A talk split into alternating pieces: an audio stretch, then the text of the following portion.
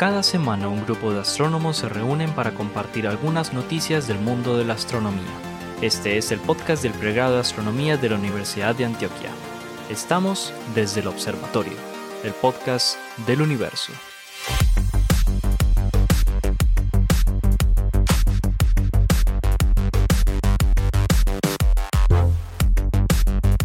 Bienvenidos a un nuevo episodio de Desde el Observatorio, el podcast del universo. Este es un podcast que realizamos profesores el pregrado de astronomía de la Universidad de Antioquia. Con eso aquí los presento de una vez, el profesor Pablo Cuartas, Jorge Zuluaga, Esteban Silva, Juan Carlos Muñoz y en esta oportunidad no nos acompaña eh, Germán Chaparro, pero pues siempre hoy está de descanso, digámoslo así, de, de, noticia y de asistencia también. Y en mi caso, yo les acompaño desde, desde Bogotá, aquí es la Sergio Arboleda.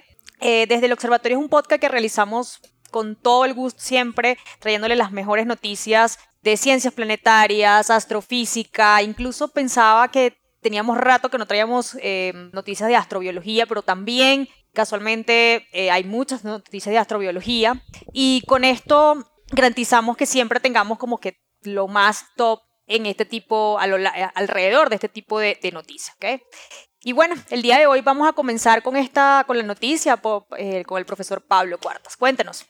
Hola a todos, bienvenidos a Desde el Observatorio. Muy bien, pues Adri, eh, hoy les traje exoplanetas, exoplanetas ah. y uno de los sistemas exoplanetarios posiblemente que más eh, dio bomba, como decimos aquí, cuando fue descubierto y empezamos todos a imaginarnos qué era lo que se podía hacer en este sistema eh, exoplanetario, porque además es uno de los que tiene más planetas. O sea, de los 5005, eso es otro hito del que hay que hablar hoy. Pasamos los 5000 exoplanetas confirmados. Fue noticia, ¿no? Esta semana sí, eso. Noticia porque la NASA, el, archivo de exoplanetas de la NASA ya sobrepasó los 5000, estamos en los 5005 exoplanetas confirmados, pero este sistema múltiple, de todos estos 5000 y puntas, solamente sabemos que hay como unos 815, 820 sistemas planetarios múltiples, o sea, en donde se ha descubierto más de un planeta. Y este es uno de los más famosos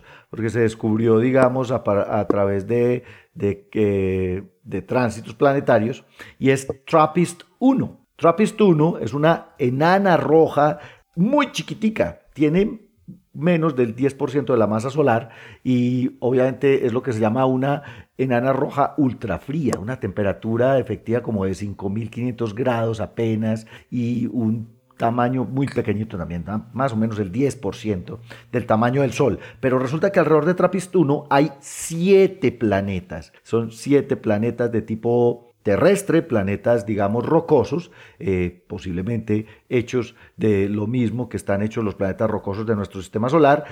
Eh, y, es, y, algunos de ellos, un par de ellos incluso están dentro de la zona de habitabilidad de su estrella, de Trappist 1. Entonces está Trappist 1 desde el B hasta el H. Resulta que, como este eh, sistema planetario ha sido como de tanto interés últimamente, un grupo de astrónomos eh, encabezados por el profesor Sean Raymond eh, de la Universidad del Laboratorio de Astrofísica de Bordeaux, de la Universidad de Bordeaux en Francia, acaban de publicar un Nature Astronomy Letters, don Jorge. Nature Astronomy Letters. Yo sé que a vos no te gusta mucho el Nature Astronomy, pero, pero yo me encontré. Yo este quiero aclarar que fue Germán Chaparro el que trajo ese veneno a, esta, a este. Yo no lo traje. ¿Por qué? Yo tenía muy buen concepto de Nature Astronomy. fue Germán Chaparro. Porque según Germán. y de paso, hablando de Germán y no está hoy. Sorry. Hay que qué, desgraciados. Para que, no se pueda, para que no se pueda defender. Bueno, déjenme hablar de Trappist. Entonces, le puede?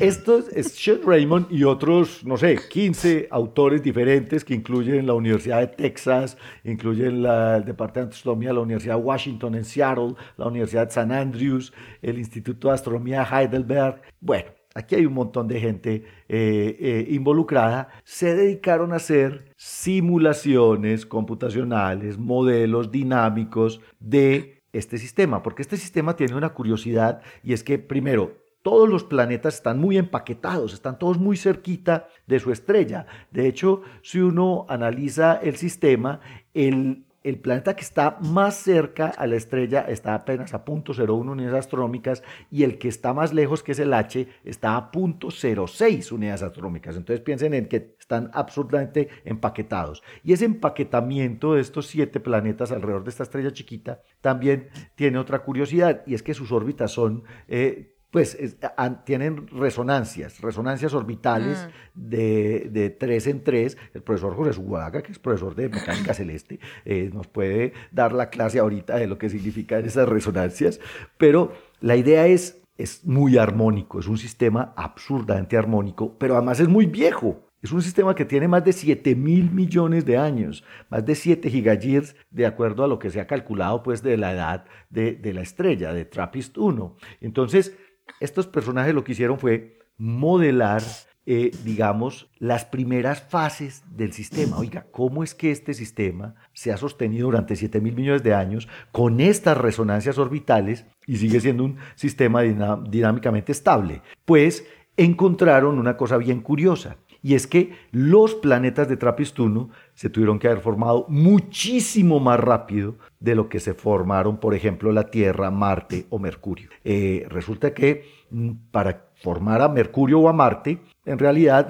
el proceso de acreción en el disco protoplanetario se tarda unos 10 millones de años. En 10 millones de años, en el principio del sistema solar, nosotros ya teníamos objetos del tamaño de Marte. Para que la Tierra terminara de formarse, estos objetos tuvieron que interactuar entre ellos, hubo colisiones, de hecho nos golpearon, Teia nos golpeó y nos dio tan duro que formó la Luna, etcétera, etcétera toda esta dinámica final de colisiones y de acomodamiento de las órbitas en el sistema solar se tardó por lo menos otros 100 millones de años. En TRAPPIST esta vaina sucedió mientras se formaba los planetas rocosos. Entonces estos planetas rocosos tuvieron que haberse acomodado dinámicamente y haberse, digamos, eh, eh, chupado todos estos todas estas colisiones y todos estos golpes muy temprano en la historia del sistema. Lo que, digamos, encontraron es que si usted pone objetos tan pequeños como nuestra luna a interactuar con este sistema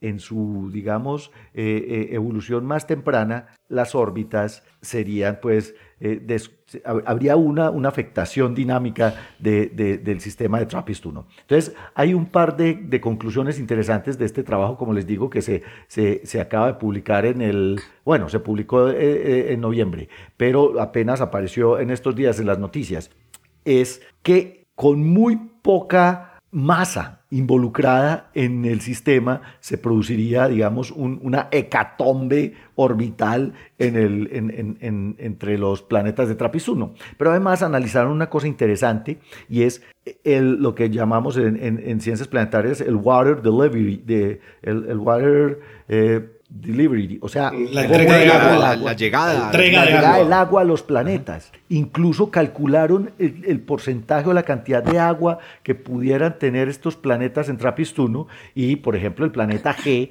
o el planeta H podrían tener eh, dos o incluso más veces el agua que tiene el planeta Tierra. Ellos obviamente suponiendo que los eh, objetos eh, planetesimales que interactuaban con este sistema al inicio eran del tipo que tenemos aquí muy abundante, que son las, las condritas, digamos, que tienen cierto, un cierto porcentaje de agua en su composición. Pues lo interesante nuevamente de este, de este paper de Nature Astronomy es, resulta que hay otros sistemas exoplanetarios que se han detectado que tienen también este tipo de resonancias orbitales que son muy, o sea, Jorge, ¿Cuál es, digamos, el problema de estas resonancias orbitales a través de tanto tiempo? Lo que me dice es, estos objetos dejaron de interactuar con, con otros objetos intrusos muy temprano, digamos, en su, en su historia eh, evolutiva y dinámica. Y entonces lo que están tratando de ver es, vea, parece ser que hay procesos de acreción, procesos de formación planetaria, que se dan muchísimo más rápido de lo que se dio, por ejemplo, en el sistema solar, incluso de un orden de magnitud. O sea, TRAPPIST 1 se formó y se acomodó dinámicamente en un tiempo 10 veces mayor que el que le sucedió al sistema solar. Calculan cosas interesantes. Si usted, puede, si usted mete allá un objeto con la masa de la Luna terrestre, despelota todas las órbitas. Si usted mete allá una cierta cantidad de material en términos de asteroides y planetesimales, despelota todas las órbitas. Entonces, es un modelo interesante. Utilizaron un programa que de hecho está eh, eh, disponible en el GitHub, que es Mercury eh, y pues me pareció muy interesante que esto se pueda aplicar de pronto a otros sistemas planetarios con estas resonancias orbitales y con esta estructura dinámica. Ahí está pues, Trappist 1 nos está enseñando sobre formación planetaria. Oye, Paulitzi, yo tengo una pregunta, es, mm. em, pero entonces lo que ellos están diciendo es, entonces la, la conclusión definitiva del trabajo es que los planetas se vieron formado rápido. Se formaron muy rápidamente todo este proceso de colisiones y de interacción con planetesimales debió haber sucedido en un periodo incluso del orden de 10 veces más rápido que lo que sucedió en el sistema solar. Uno. ¿Y qué significa esto? Que barrieron muy rápidamente con el material sólido que había ahí en, en la región en que se formaron. No hubo muchos procesos de, de migración. De impacto posteriores, que allá, allá va mi segunda pregunta. Exacto. Si no hubo muchos procesos de impacto, hay una implicación interesantes para la astrobiología, que ahí yo donde propondría el primer, artículo del día.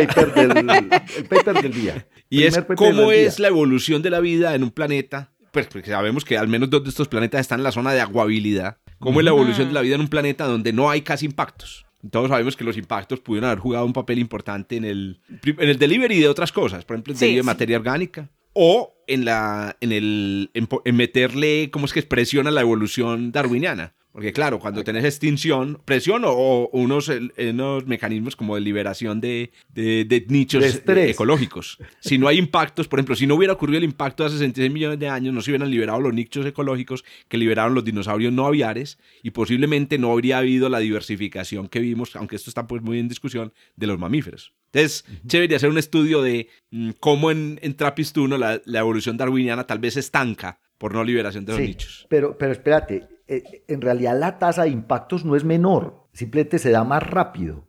sí, pero es menor posteriormente. Por ah, miles de millones de años no hay impactos. después, después de 10 millones de años el sistema ya se había liberado. pero es poca frecuencia entonces de qué de, impacto. De los, poca frecuencia. Mm.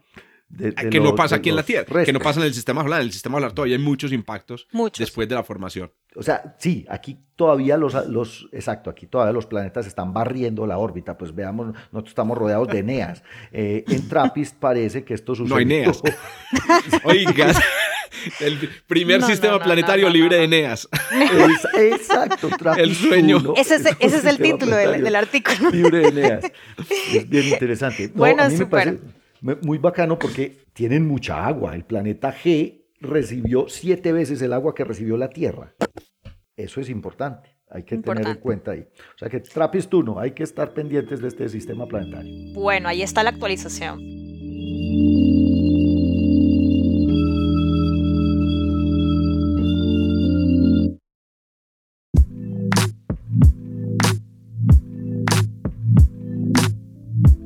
Bueno, continúo yo, sí, continúo con yo con mi noticia. Y mi noticia sí tengo que, que, ser sincera, es un poco, poco, digamos, no sé, extraña, pero bueno, vamos a contar. Em, mi noticia está relacionada con un artículo publicado en una letter, pero en la Physical Review Letter, ¿sí? Y aquí mm, les comento, yo no sabía realmente cómo era el arbitraje de una letter, ¿sí? En estos días tuve la oportunidad de conversar con unos profesores ¿Y por qué voy a hago la, acotación? Porque por la importancia, digamos, que tiene mm, justamente una, una letter. Y es que mm, eh, me enteré o supe, no, repito, no sé si ustedes ya sabían ese dato, de que mm, cuando reciben una, una, digamos, un artículo, una, sí, una, una, noticia, digámoslo así, en, para, para ser publicado por Physical Review Letter, es el editor, es justamente en jefe que le dice como que, Mira, ¿por qué crees tú que esto realmente es tan importante como para que sea una letter? ¿sí? Em, para los que nos escuchan, letter han sido eh, la detección directa, la primera detección directa de las ondas gravitacionales, que casualmente de eso es que voy a hablar. La primera kilonova, o sea, son, son eventos astrofísicos, físicos realmente significativos y que para mí marcan, yo creo que para todos aquí, marcan un hito de un antes y un después en la investigación de ese tema. ¿okay? Y como les conté, pues tiene que ver con una noticia publicada en una Physical Review Letter hace poquitico y tiene que ver con ondas gravitacionales eh, en un rango eh, de frecuencia bastante particular. ¿okay? Aquí voy a conectar con un artículo, con una noticia, bueno, también un artículo, una noticia que creo que fue la primera, por eso también me acordé del, del número de capítulo, porque tuve que buscarlo. Fue una de las primeras noticias que yo di aquí y fue justamente detección de ondas gravitacionales de alta frecuencia, ¿no? Como para recordar un poquito, em, entre más baja sea la frecuencia, más grande es el progenitor. Entonces, la mayoría de las ondas gravitacionales que nosotros hemos detectado, bueno, que LIGO, Virgo ha detectado, son de baja frecuencia. Es decir, que los progenitores son, estamos hablando de muchas masas solares. Es, para recordar, la primera detección directa fue por la fusión de dos agujeros negros y como dije al inicio, pues marcó un antes y un después justamente en la investigación en torno al tema de ondas gravitacionales. Por ejemplo, en el caso de la kilonova, eh, había muchas preguntas que fueron, gracias a ese evento, respondidas. Por ejemplo, la velocidad de propagación de las ondas gravitacionales, la cantidad de oro que existe en el universo. Gracias a la, kilonova es que se pudieron responder ese tipo de preguntas. Entonces, bueno, la noticia. La noticia eh, está, o el artículo está mm, llevado eh, liderado por un grupo de investigadores del Grupo de Física Teórica de la Universidad Autónoma de Barcelona, del King College de Londres y el Instituto de Ciencias y Tecnología de Inglaterra, España. Y les comunico, les digo el, el, título de, de, la letter, se llama Bridging, que sería como estableciendo un puente entre el desfase que hay en la, o la falta de investigación que existe de ondas gravitacionales en microhertz y aquí es donde viene lo extraño y, curioso del, del, estudio, ¿ok? Con eh, la relación que existe con la posible resonancia de sistemas binarios. Específicamente, ellos van a referir, se refieren al sistema binario Tierra-Luna.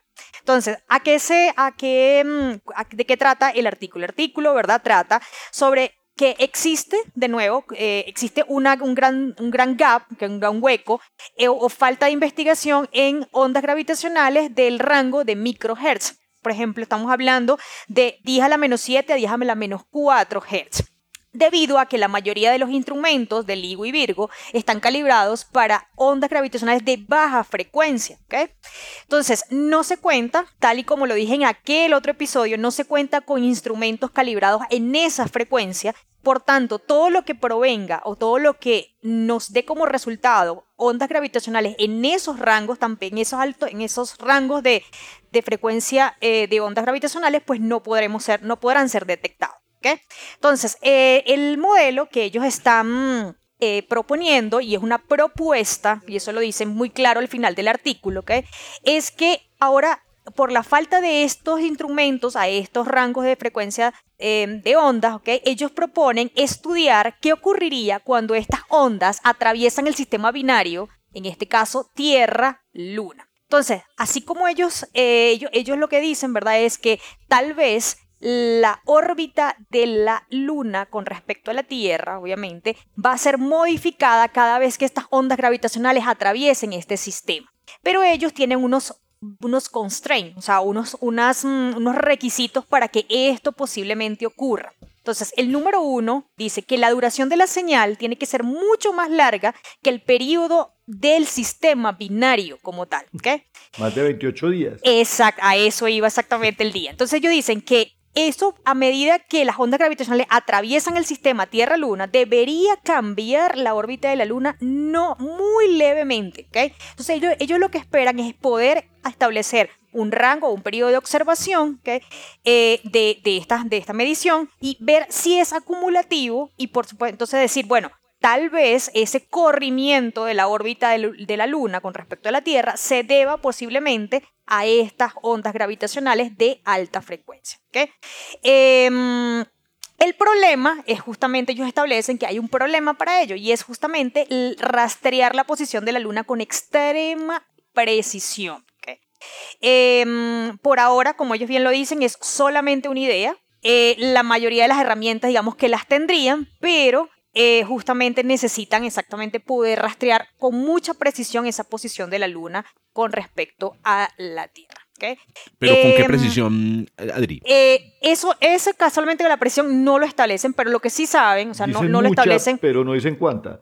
Eh, exacto, porque con las, con las mediciones láser, la posición de la luna con respecto a la Tierra se conoce con ellos justamente ellos dicen que lo que lo em, sí eh, lo que sí establecen eh, con exactitud es justamente ese constraint que dicen que el efecto solamente lo podrían medir si esa frecuencia tiene al menos sea mm, un, la no mayor que el periodo de la, de la luna, es decir, de 28 días. Que de paso, cabe destacar, está justo en, dentro del rango de frecuencia de los microhertz. ¿okay? Entonces, em, nada, es un modelo, como ellos lo dicen, todavía faltaría como probarlo, pero me extrañó que siendo un modelo y que no teniendo tanta precisión, ellos tuviesen, hubiesen alcanzado a ser una letra. Es por eso inicié lo de lo del digamos como esa esa breve mm, reseña de la de la, lo que es una letra. Ya les tengo el, el segundo paper el segundo paper, pero espérate, espérate Jorge, porque yo quiero entender algo. Ah, sí, claro, algo Adri. Dígame.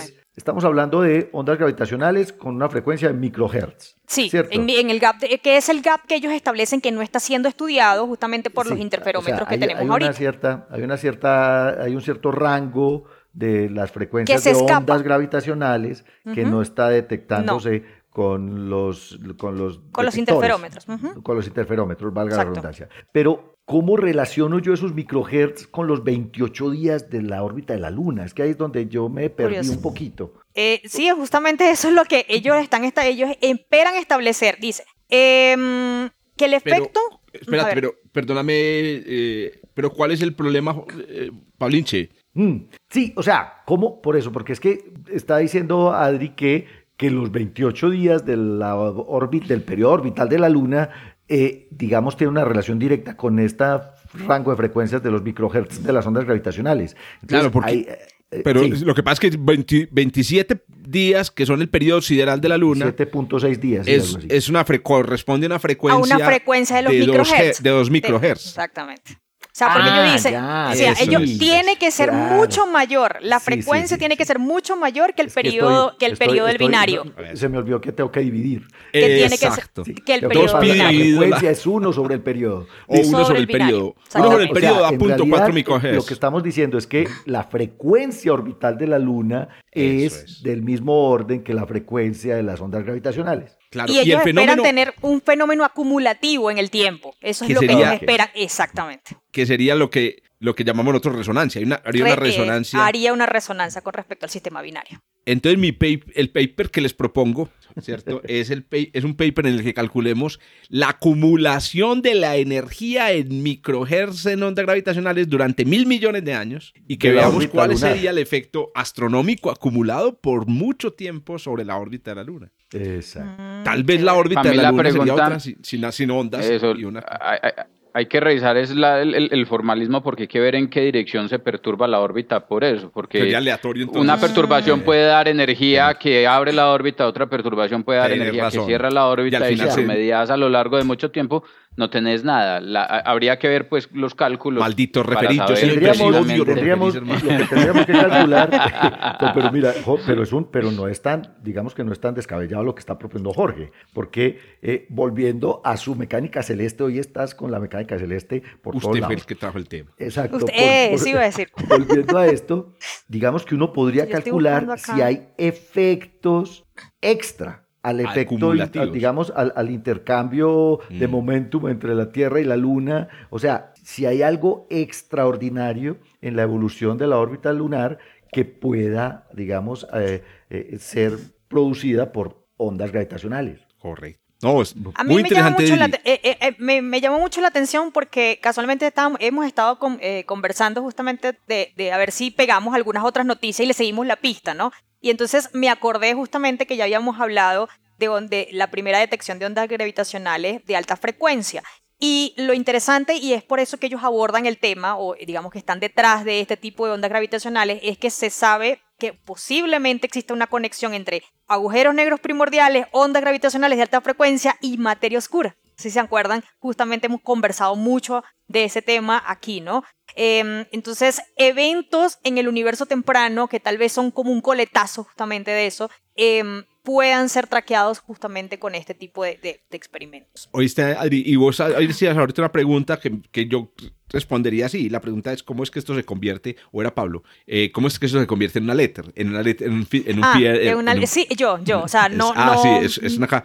Y aquí yo veo, voy a, a a decir lo que, digamos que una de las características básicas de la física es la capacidad de darle valor a especulaciones salvajes y, y, pensar en que la órbita de la Luna se modifique y que podamos medir la modificación. Porque hay una cosa que es importante. Tal vez nosotros tenemos la precisión para medir cambios en centímetros de la órbita de la Luna en lo que no va a haber precisión es en distinguir esos cambios de otros efectos. O sea, yo pienso, por ejemplo, que la emisión de un CM por consecuencia de otros de un Coronal, de una masa de una eyección de masa coronal en el Sol, tal vez cambia más la órbita de la Luna que, que una onda gravitacional, pero pero está la posibilidad. Y recuerden que desde los años 1915 fueron predichos las ondas gravitacionales y era una cosa salvaje teóricamente. O sea, nadie, nadie pensaba que eso era posible detectarlo. Entonces, creo que ese es el, el espíritu. Tal vez este artículo no hubiera salido en Astrophysical Journal ni en Nature, ni en Nature Astronomy pero justamente salen Physical Review Letters porque dicen, es una posibilidad. Es una posibilidad, sí, o sea, me llamó mucho la atención, nunca, no,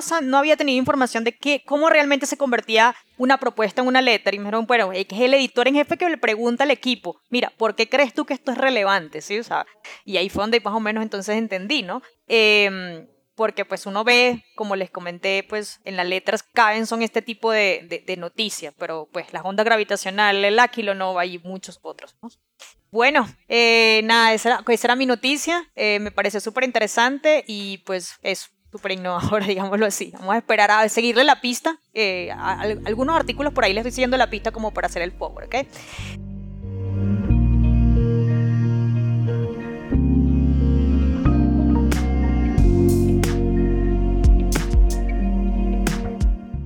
Profe Jorge, coméntenos su noticia, por favor. Bueno, doña Adriana y, compañeros, yo sé que Adriana está muy emocionada con esta noticia. es más, les confieso que me, que, me, lancé sobre ella antes de que Adriana se la robara. Yo, yo sabía, yo le dije, cuando yo lo vi, yo me metí el miércoles porque había estado cambiando varias veces y cuando digo, no puede ser. es la primera vez que yo pongo mi noticia en el, en el, en el, en el, en el guion con tiempo porque sabía que me le iba a robar a Adriana. Metías que no, Adri. No, lo que pasa es que cuando la vi en Twitter por primera vez, yo dije, ah, esto es muy emocionante. No la vi, no la vi. Y, dije, Adri la va a dar, pero no importa, no, importa. Eh, Adri es nuestra ryugóloga, nuestra asteroidóloga, nuestra cometóloga, porque la noticia de hoy tiene que ver justamente con el, la NEA Ryugu con el asteroide eh, Ryugu 162173 Ryugu, que como todos sabemos, y en parte gracias a las noticias que nos ha traído múltiples, en múltiples ocasiones es nuestra colega Adriana, Ryugu es un asteroide mm, clasificado como cercano a la Tierra, clasificado como asteroide Apolo, que es una subclasificación de los asteroides cercanos a la Tierra, que fue visitado em, hace unos meses por, pues que fue digamos, eh, completa, eh, eh, parte de la misión Hayabusa 2, que recuperó material de la superficie del asteroide y lo trajo, lo, logró traer en diciembre del 2020, Adri, o 2021. diciembre de 2020. Diciembre del 2020 logró traer. Bueno, bueno. Este, este, trabajo, el trabajo que, se fue, que fue publicado em, en el Astrophysical Journal, em, Astrophysical Journal Letters, ahora en, en, en, febrero de este año, em, es un trabajo que no, no trata, digamos, de analizar o, no, no, se deriva del análisis de los datos colectados pues en situ y de la muestra que llegó hasta la Tierra, sino de información que hemos acumulado sobre el asteroide, porque obviamente al poner un asteroide, una nave espacial cerca al asteroide, pues podemos colectar un montón de otra información. En particular, se trata de tres, tres datos importantes que conocemos hoy sobre, eh, sobre Ryugu. Eh, por un lado, eh, conocemos muy bien la masa de Ryugu, y conocemos muy bien su forma. ¿cierto? Ryugu es un asteroide que tiene una forma eh, como, como piramidal, que es muy característica. forma de diamante. Eh, correcto, que es muy característica de asteroides que rotan. Esta, esta forma pues ha sido probada que eh, se produce por efectos de, las, de los efectos centrífugos en la, en la rotación de un cuerpo poroso, que es, la, es, el, es el segundo dato. Bueno, entonces tenemos un asteroide en forma de diamante, también se lo llaman en forma de trompo, Em, y lo que revela que tiene una rotación alta. Este es, un, este es un dato. Segundo dato, como tenemos su masa, podemos determinar, y su tamaño, y tenemos un modelo de su tamaño, podemos determinar qué tan poroso es. Y Ryugu es un asteroide increíblemente poroso, o muy poroso, tan poroso como muchos asteroides, lo que apunta hacia la idea de que es un asteroide del tipo, lo que llaman rubble pile, una em, pila de escombros. Es una pila de escombros, como lo son muchos eh, eh, asteroides. Pero la tercera característica es la característica novedosa y que apunta pues a este trabajo y es el contenido de sustancias basadas en carbón sustancias, em, digamos, orgánicas en el, en, el, en el asteroide. El estudio de la superficie del asteroide usando la luz lo hemos podido hacer gracias, repito, a la, al Hayabusa con mucho detalle. El estudio de la superficie ha revelado que mm, el 60% del material eh, en la superficie es orgánico comparado con el 10% inclusive en los que llamamos eh, las condritas carbonáceas, que son un tipo de asteroide que tiene un alto contenido de, carbono. Entonces, 60% versus 10%. Eso es una, cantidad impresionante. Y, lo que hace este trabajo que se, que se publicó pues, el, el, mes pasado, que a propósito pues, son datos publicados por autores japoneses todos del Departamento de Información y Ciencias Básicas de la Universidad de Nagoya, es eh, tratar de explicar esas tres características, ¿cierto? La alta rotación, la porosidad y el alto contenido de carbono. Hay muchas maneras de explicar esas tres características por separado. Por ejemplo, la alta rotación se explica con la, formación de los asteroides. Muchos asteroides tienen altos altas, eh, periodos, periodos, de rotación muy bajitos porque estos asteroides que son Rubble Pile se forman por la agregación de material que ha sido producido en, la destrucción de asteroides previos. Este es un detalle que lo mencionamos siempre en ciencias planetarias y es el hecho de que los asteroides del sistema solar de hoy, la mayoría son eh, son como, como, pedazos de roca de segunda generación.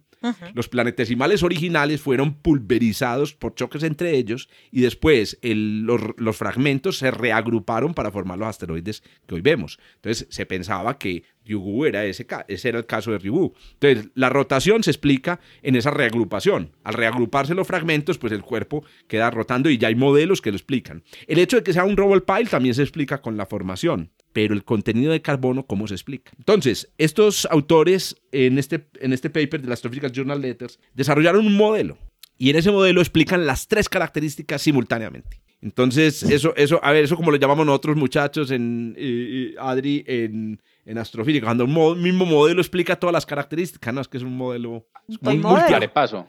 ¿Cómo, cómo? Un toy model. Arepaso. Un arepaso.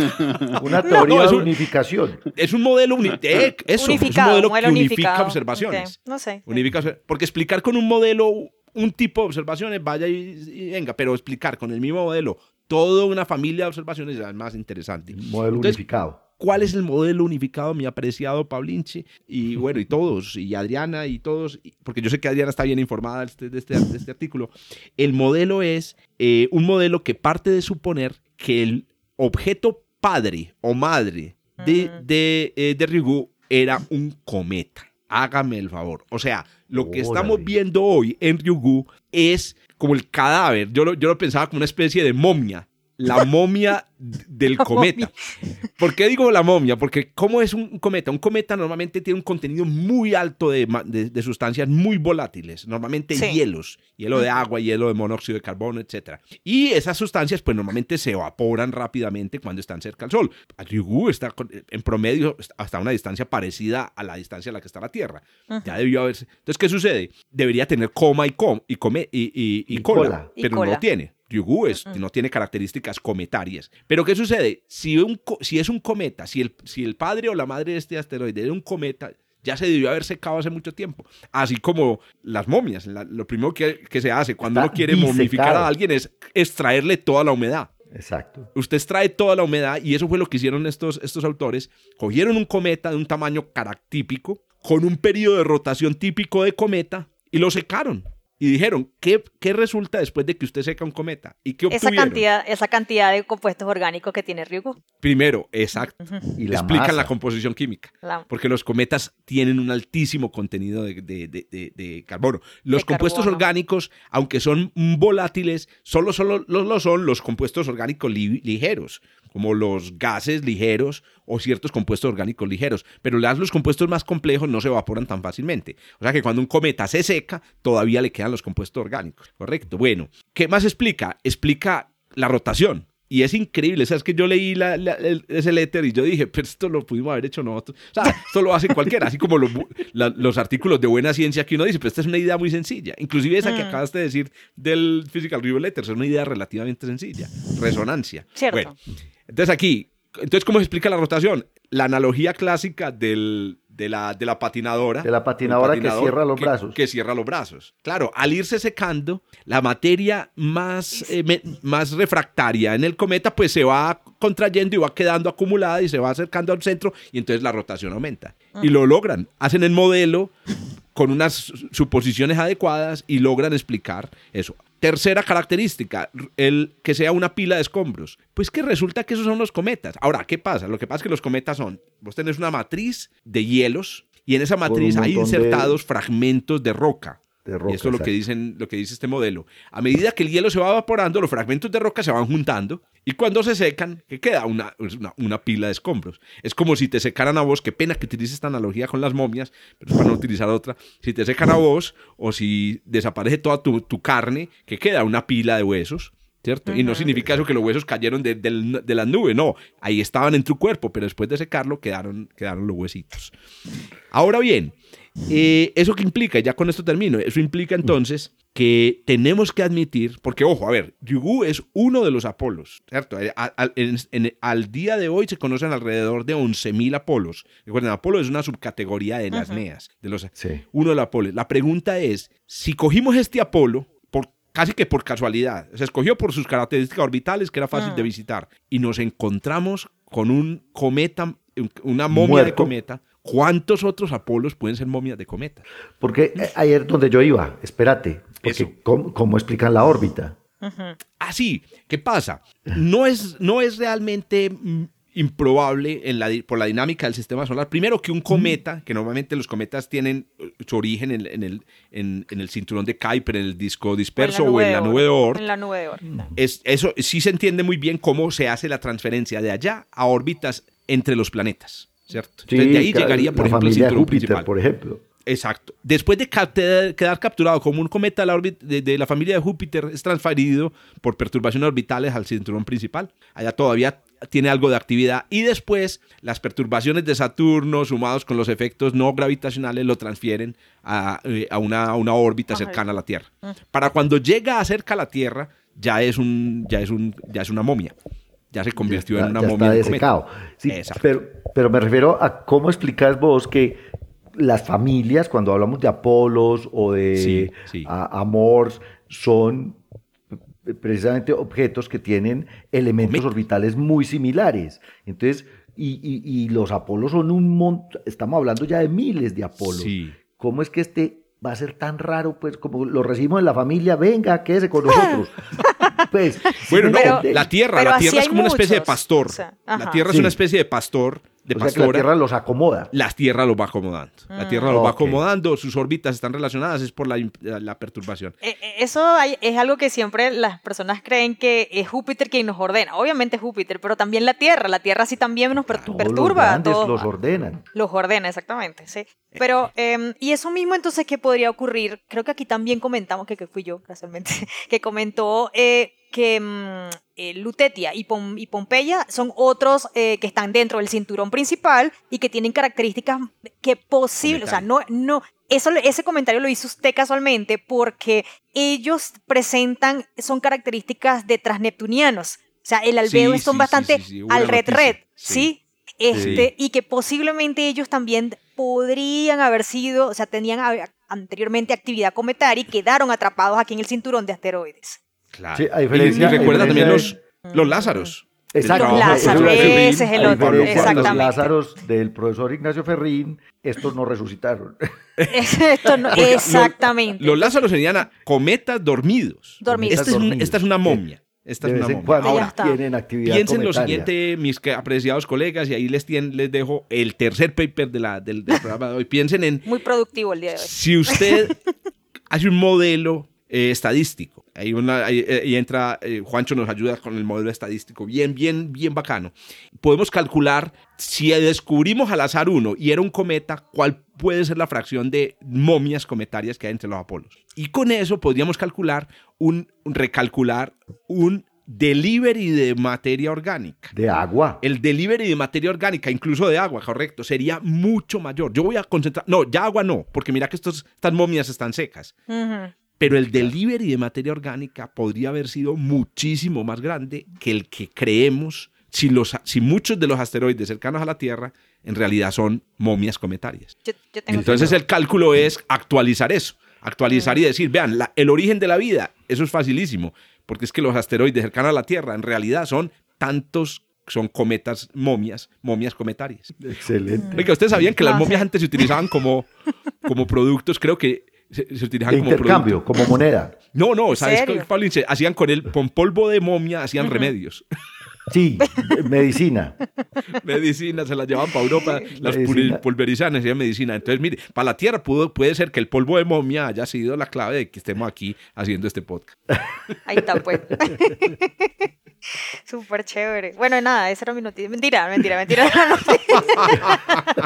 Se le salió a Adriana. Mentira, mentira, mentira. Esa era mi noticia. La, puso, la puso, el profe la puso como el martes, no sé, la puso en el guion de nosotros. Hay que llenar el guion el domingo por la mañana. El profe dijo que no. Yo lo hacía, pero no.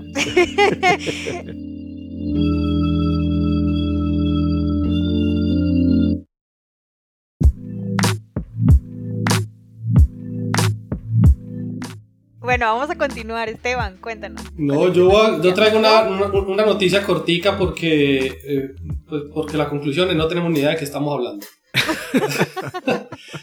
¿Y cuándo la hemos tenido? No, no, no, yo digo, yo digo es porque la, la, noticia que va a traer es de un objeto que, que no sabemos qué es. Ah, no. Es eso. No, no, no digo nosotros, nosotros. No, no estoy hablando de nosotros cinco, estoy hablando de nosotros los astrónomos. Eh, vamos a, a, a, hablar de un objeto que se llama, en español sería como la traducción, extraños radiocírculos. Pero es más como una burbuja, ¿no? Claro, eh, eso, eso, eso, es de esas cosas que en, en astronomía, pues nosotros hablamos. No, no, no es que sean mal traducidos, pues pensá que lo que tenés es una, una burbuja proyectada en 2D, que eso realmente es un sí, pues la proyección de, una burbuja es, desde aquí lo vemos como un círculo, pero bueno, whatever. Entonces, este, estos objetos fueron, eh, la medida real se hizo en el 2020, pero el, primer eh, artículo que los presentó salió el año pasado. Y son eh, unos objetos que se encuentran eh, a una distancia eh, bastante relativamente cercana, está aproximadamente a, unos punto, a un z de punto 2.6, pero que uno diría, bueno, pues nosotros somos capaces de medir muchas cosas. Espérate, espérate, espérate. Z de punto Relativamente cercano, punto 2.6, Z redshift. Sí. Pero eso es grandote. Eso es cerca. Eso es aquí al ladito. No, no huevón, ¿a dónde comprabas por la leche?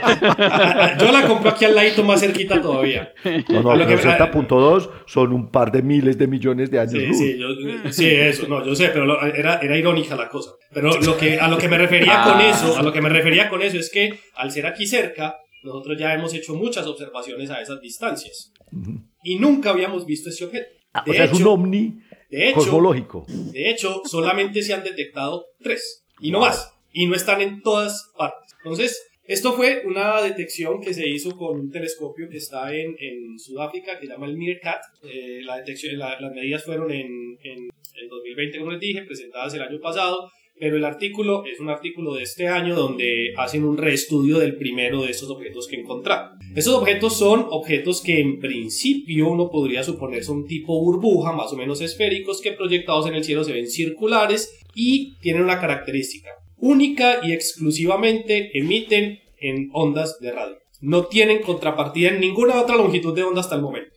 Tienen tamaños que están en los cientos de kiloparsecs y los tres que han detectado tienen una galaxia en el centro. Ah, eso debe ser un canal de televisión. Entonces, eh, es un canal de televisión, seguramente. La, la, la NBC cosmológica. Pero entonces, pero entonces es, es, es, es, muy particular porque, claro, uno ve la imagen y dice, pues es un objeto tranquilamente sencillo que uno podría detectar. No hay ningún fenómeno que sea capaz de explicar el objeto. Hay tres posibles modelos que tratan de aproximarse a ver qué podría ser. Pero tiene una cosa que a Juanca le gusta mucho y es, aparte de única y exclusivamente emitir en radio, le midieron campos magnéticos. o sea, tiene campos magnéticos. ¿Sí? Ay, Dios. Exacto. Ahí está el paper, otro paper, Juan, Juan. Este ha sido el capítulo más productivo que he visto. No, hemos tenido o sea, esto, esto, esto es un paper casi que por, por, por noticia. Pues la, la cosa es, no tenemos ni idea qué es, solo se han medido tres. No todas las galaxias en ese rango de distancia tienen este tipo de, objetos a su alrededor y estamos mirando qué podría llegar a producir. Entonces, hay tres posibles modelos en este momento. El primero de esos modelos es la colisión de dos agujeros supermasivos en el centro de la galaxia. La, la galaxia que está dentro de este objeto. El segundo es eyección de unos jets de partículas superenergéticas, que nosotros ahora la estamos viendo en ondas de radio, que todavía no entiendo muy bien por qué.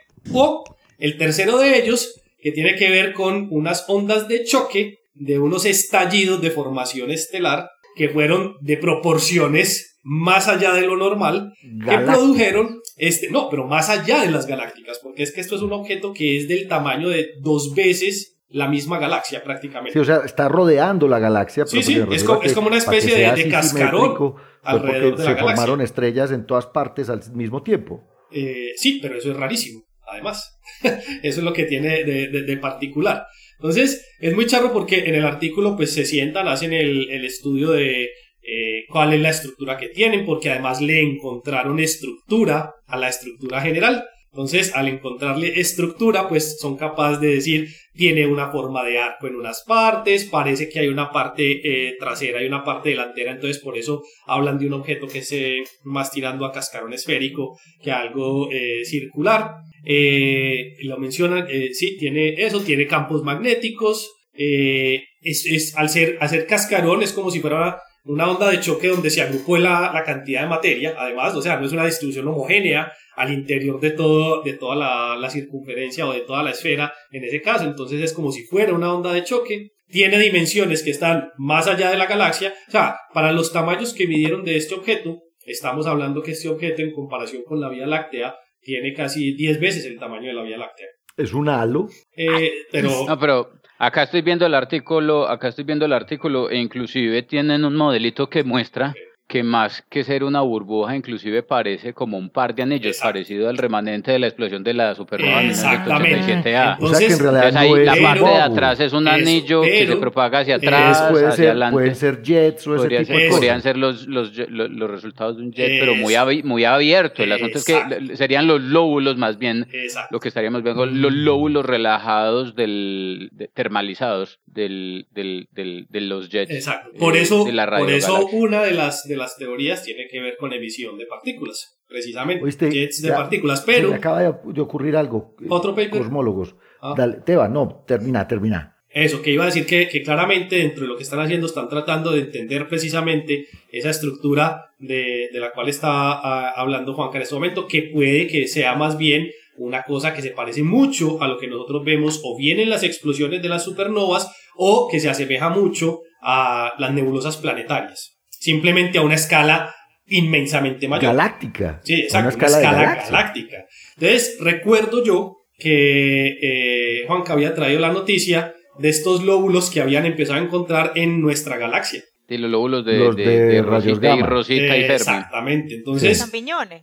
Exacto, exacto. Eh, la noticia de los champiñones, que son unos, que son, eh, en principio pueden ser el mismo fenómeno que estaba tratando de decir Juanca, que es unos jets que simplemente se están anchando y generando este, esto que parecerá eventualmente dentro de mucho tiempo, lo que podría parecer unos círculos o unas esferas o unos cascarones, dependiendo de cuál sea la forma que vayan a tomar, que esa es la otra cosa, porque en este artículo analizan uno de los tres que han encontrado, pero los otros dos no han hecho el análisis para saber si tiene la misma morfología. Y si tiene el caso, campo magnético y eso, el, el caso particular de las nebulosas planetarias, si lo asemejan a eso, es un enredo impresionante porque no hay manera de predecir la morfología de una nebulosa planetaria. No existen modelos que sean capaces de predecir cómo se va a formar. Igual que la morfología de los cascarones que salen de una explosión de supernova, tampoco hay buenos modelos que sean capaces de predecir cuál va a ser esa morfología. En este caso encontraron uno particular, Y como no saben qué lo formó, ahí les dejo la noticia. el misterio el misterio de la semana. No, ¿sabes qué pues, estaba pensando? ¿Qué estaba pensando Juan? Imagínate como los cuando un motor empieza a fallar al final de, o se le está quedando sin gasolina un motor que el carro empieza como a corcoviar, como a botar. Eh, ¿Qué tal si eso es una GN apagándose y, y, expulsa estas cositas ahí como los últimos suspiros de una GN? Que te era, no sé. Pues, decime, de pronto. Decime, Pablo, eso es descabellado pero pues se me acaba de ocurrir. No es tan descabellada como las otras teorías. en este momento ninguna es descabellada. Exacto, porque es que el asunto es ese, precisamente si es un cascarón, si es un asunto que tiene un grosor finito, en efecto no puede estar asociado a un flujo continuo de partículas. Entonces por eso, o son como lo decís en efecto, como los, los eructos finales de la AGN, o, o es que en efecto el AGN estuvo activo durante mucho tiempo, lo que estamos viendo son los lóbulos de, de, de, de la radiogalaxia, ¿cierto? El AGN se apagó, porque ellos se pueden apagar, y lo que estamos viendo es la relajación precisamente de, esos lóbulos. De esos, de esos lóbulos. Podría ser otra, no sé, no sé, realmente hay que, hay que ver, hay que, ver más. La otra cosa es que eh, hay que hacerle forward y realmente hay que ver bien cómo es la cinemática de las nubes de, de las nubes de gas que están viendo. Yo precisamente abrí el artículo porque estaba esperando ver un perfil de P-Signi, por ejemplo, para confirmar que en efecto fuera un shell y, y, no muestran nada de eso, pero evidentemente no es un shell. Es más fácil un, un, par de un par de, anillos. Entonces, por ejemplo, hay que realmente hay que ver qué más dicen las observaciones antes de uno poder y que estudien los otros a decir eh, cualquier otra cantidad de cosas. Y en efecto hay que ver qué muestran los otros dos como para poder especular con un poquito más de evidencia. Hablemos de otra bueno, ¿cómo? Hablemos de otra cosa.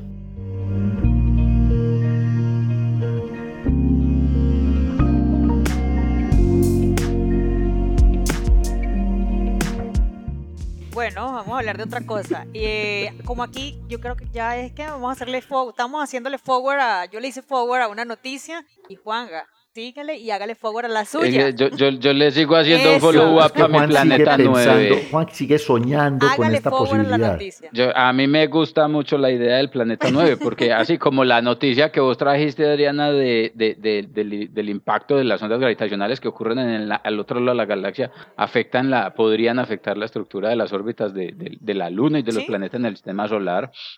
Son cosas nuevas.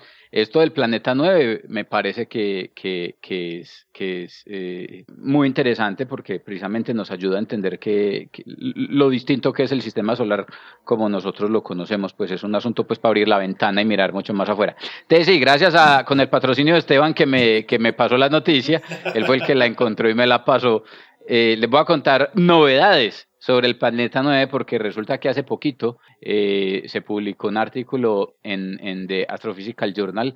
El artículo, bueno, realmente no hace poquito, el artículo es del del, año pasado, realmente de finales del año pasado, pero, pero eh, sigue siendo muy interesante pues eh, contarles el chismecito, la noticia que salió, es de, diciembre 23 del año, del año pasado el articulito. Acordémonos cuál es la idea con, el, con el planeta 9. La idea con el planeta 9 es que las observaciones sugieren que hay, que hay un noveno planeta o, hay, unas anomalías que se observan en los movimientos peculiares de algunos objetos transneptunianos y una de las explicaciones más eh, novedosas o innovadoras para explicar precisamente esas anomalías en esos movimientos de esos objetos transneptunianos es pensar en que hay un planeta en la parte externa del sistema solar, en la nube, en la nube de Oort, que induce perturbaciones gravitacionales sobre esos objetos. Ese planeta se teoriza, eh, eh, debe tener una masa entre 5 y 10 masas solares y debe estar en una, a una distancia entre 400 y 1000 unidades astronómicas de distancia desde el Sol.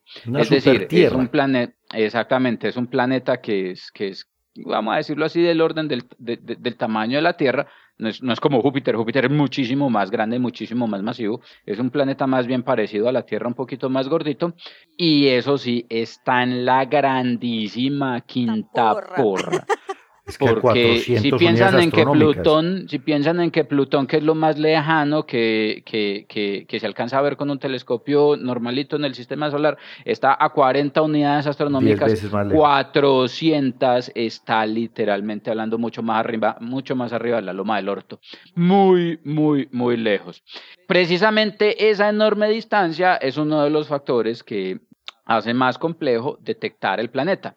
Les cuento cuál es la idea. Los planetas, usted, ustedes cuando sale por la tarde, cuando sale por la noche, ve a Júpiter, ve a Saturno, ve a Venus, ve a Mercurio, porque ellos reflejan la luz que llega del Sol sobre su superficie. Entonces la luz viaja desde el Sol hasta el planeta y se refleja desde el planeta hasta nosotros.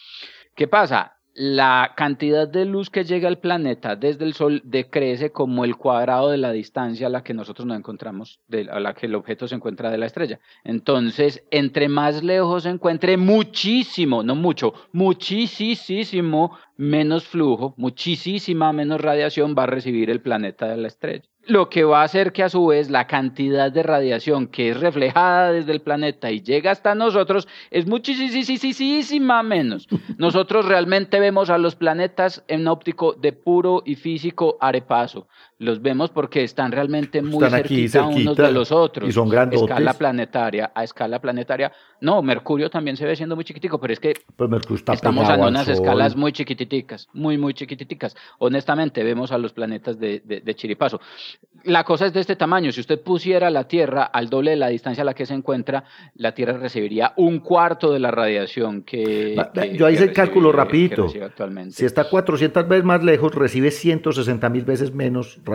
Eh, que, la, que, la Tierra misma. Entonces esa es la primera dificultad. Entonces uno diría, no, entonces los planetas no se pueden ver. No, no, tapo, tapo, porque es que un planeta se puede ver por la radiación que emite y emite radiación porque refleja lo que le llega desde su estrella, lo que uno relaciona con el albedo del planeta, pero el planeta también emite radiación autónoma, así como usted por estar a 37 grados centígrados, dependiendo de dónde esté, emite radiación infrarroja, que es la que permite que los zancudos lo ubiquen, no esté por la noche y lo piquen, eh, eh, eh, cualquier cuerpo que tenga una temperatura por encima del cero absoluto va a emitir radiación y la temperatura a la que se encuentra el cuerpo, el cuerpo va a indicar a qué longitud de onda emite. Las estrellas supercalientes tienen temperaturas de 50.000 grados Kelvin, entonces emiten principalmente en el azul ultravioleta hablando, mientras que las estrellas como el Sol, que son estrellas frías, 5.000, 6.000 grados Kelvin, emiten principalmente en el amarillito verdecito. Un planeta que tiene una temperatura, cuando usted considera la temperatura de un, planeta, un planeta es, relativamente baja, es del orden, como lo conocemos en la Tierra, el orden de los 0 grados eh, o inferiores, puede emitir en longitudes de onda infrarrojas. Entonces, si bien un planeta como el planeta 9 podría no verse, precisamente porque al estar tan lejos la cantidad de radiación que refleja es muy pequeñita, uno podría pretender cazarlo buscando esa radiación infrarroja que el planeta emite de manera autónoma. Lo que hicieron los autores de este trabajo fue precisamente eso, utilizando datos de un, de un telescopio de radiación, eh, de observación eh, eh, submilimétrico que se llama el, el, el ACT, el Atacama Cosmology Telescope, el ACT realmente es un telescopio que se diseñó para detectar eh, radiación infrarroja eh, submilimétrica eh, eh principalmente asociada a la radiación cósmica de fondo. El ACT se, se diseñó para estudiar las anomalías en, la, en la, las anisotropías en la radiación cósmica de, fondo, para identificar pues, las características del universo temprano y, estudiar pues, la, expansión del universo, la estructura del universo desde cuando era joven, pero siendo radiación infrarroja, pues debe detectar cualquier, absolutamente cualquier otra fuente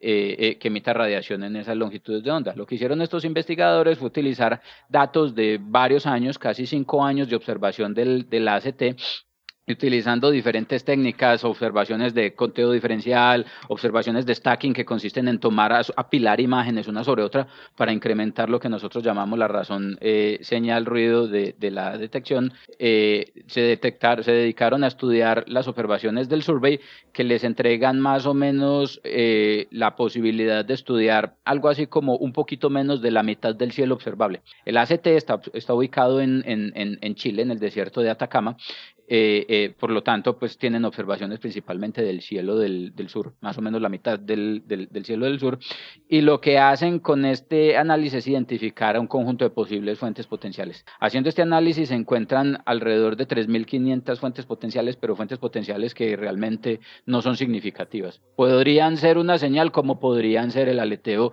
de un zancudo pasando por el frente del, telescopio. No son para nada significativas. Después de analizar los datos entonces, los observadores y los investigadores, autores del artículo, llegan a la conclusión que con un 95% de confianza no se encuentra evidencia alguna de que el planeta 9 haya sido detectado. Por estas observaciones en particular del, de la ACT. ¿Qué significa eso? Porque acá rato hablamos de eso, de 3 sigma, 5 sigma, 95%, 90% de, confianza, de confianza. Es que si se repitiera este experimento 100 veces más, de esas 100 veces, 95 conseguirían exactamente el mismo 95 veces no, no, veríamos nada. exactamente. Para nosotros en Cristian eso realmente significa que realmente hay una probabilidad muy baja de detectar el planeta en, en, en, estas observaciones. La moraleja es que en los datos de la, de la ACT el planeta 9 no aparece. Ojo, esto no quiere decir que el planeta 9 no esté, no quiere decir eso. Hay un 5% va a seguir haciendo pasa, esto va a seguir, esto va a seguir en el radar. ¿Por qué? Primero, pues evidentemente son observaciones que solamente muestran la mitad del cielo. No se hizo una exploración completa de todo el, de todo el, de todo el cielo, lo que pues evidentemente abre una posibilidad allí. La otra es que la sensibilidad del ACT es muy baja, la sensibilidad del telescopio. Cuando uno mira las gráficas de sensibilidad del telescopio, y mira la potencial cantidad de radiación emitida por el planeta en infrarrojo, encuentra que rayan. El telescopio, literalmente hablando, está ahí en el límite en el que casi no detecta, no es que casi lo detecta, no, está en el límite en el que casi no detecta la emisividad del, la, emisividad, la, emisividad de la radiación emitida por el planeta. Entonces, realmente lo que hay que esperar es que llega con las observaciones de, de los nuevos telescopios de, de longitudes de onda submilimétricas, hay que esperar que nos deja ver el, el James Webb ya vieron la imagen de prueba del James Webb, es, pornografía pura, qué imagen tan bonita. Sí. Porque, no, dame un segundito, porque es que la, el James Webb no solo nos va a permitir observar en las longitudes de onda correctas, sino que además con la resolución espacial apropiada, porque es que hay, es un problema doble, poder identificar la señal como el flujo que llega, pero además poderlo identificar espacialmente, poder ubicarlo espacialmente, y, y, la promesa ahí es que, o, o la esperanza ahí está puesta en que con las observaciones de el James Webb se podría hacer algo mucho mejor que lo que se puede hacer con, con cualquiera de los observatorios eh, infrarrojos o submilimétricos con los que se cuenta ahorita. Pablito, ¿querías decir algo? Oh, no, que si está el planeta, el James Webb lo va a ver. Lo va a ver, exactamente. Ojalá, ojalá. El problema de nuevo es que para poder cazar el planeta hay que hacer búsquedas en volúmenes, en áreas grandes del cielo, y el James Webb no está diseñado para eso. El beam, el beam del el field of view, el campo visual del telescopio es muy estrechito y, y, el tiempo limitado de vida del telescopio no se va a invertir en hacer un survey completo del cielo, que era lo que sí estaba para lo que sí estaba diseñado. Eh, eh, eh, el Hubble. Eh, ¿No? ¿No? el Hubble no, el Hubble también está diseñado para apuntar. ¿Cuál fue este telescopio infrarrojo, Esteban, que hizo un survey completo? Herschel, por ejemplo, que sí fue, estaba diseñado para que observara de manera continua todo el, cielo. James Webb no está diseñado para esto porque está diseñado para hacer estudios mucho más puntuales, como lo hace el telescopio espacial. El telescopio espacial apunta a lugares específicos, gracias a que tiene un, campo visual muy estrecho, pero una resolución angular muy, muy, grande. Yo sí creo. Yo hay que esperar, hay que esperar. Yo creo, tiene que haber, hombre, otra vez, la probabilidad de que haya cachivaches más allá grandes en la zona de Dor tiene que ser muy alta, muy alta. Yo sí creo, yo creo en el noveno. en este podcast creemos en el noveno planeta. ¿Y en la, y en la materia oscura?